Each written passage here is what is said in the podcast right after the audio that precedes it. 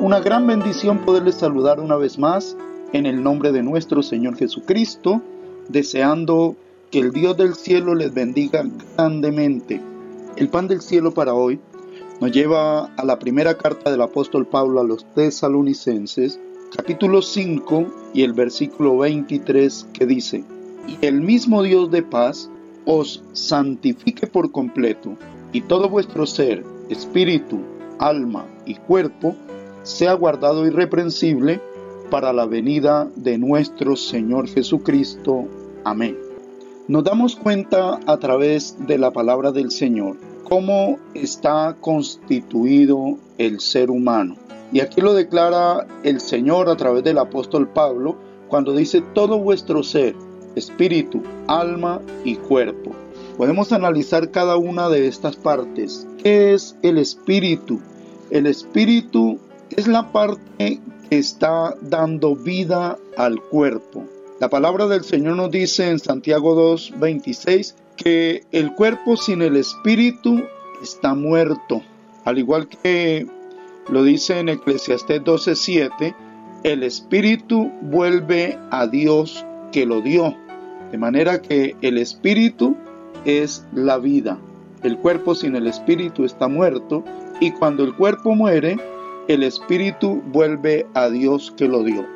El alma es lo que somos nosotros, la esencia de cada persona, mente, emoción y voluntad.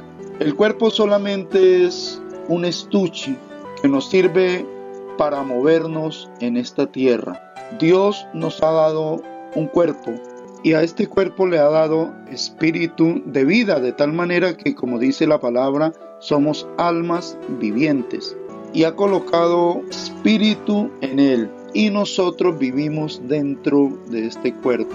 De manera que el ser humano está constituido de estas tres partes. Y dice la palabra del Señor que estas tres partes deben ser guardadas irreprensibles para la venida del Señor Jesucristo. De manera que es importante cuidar nuestro cuerpo, honrar a Dios con él para que sea irreprensible.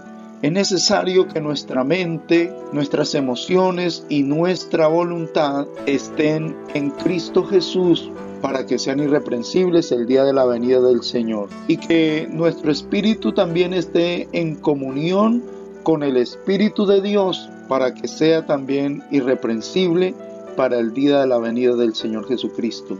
Recordemos que la primera carta del apóstol Pedro en el capítulo 1 y el versículo 9 nos dice que el fin de nuestra fe es la salvación de nuestras almas. Así que mi amado hermano y amigo, esfuérzate por la salvación de tu alma. Recuerde que tú eres espíritu, alma y cuerpo y que estos deben ser guardados irreprensibles para la venida de nuestro Señor Jesucristo. Que el Señor nos continúe bendiciendo rica, grande y poderosamente. Amén.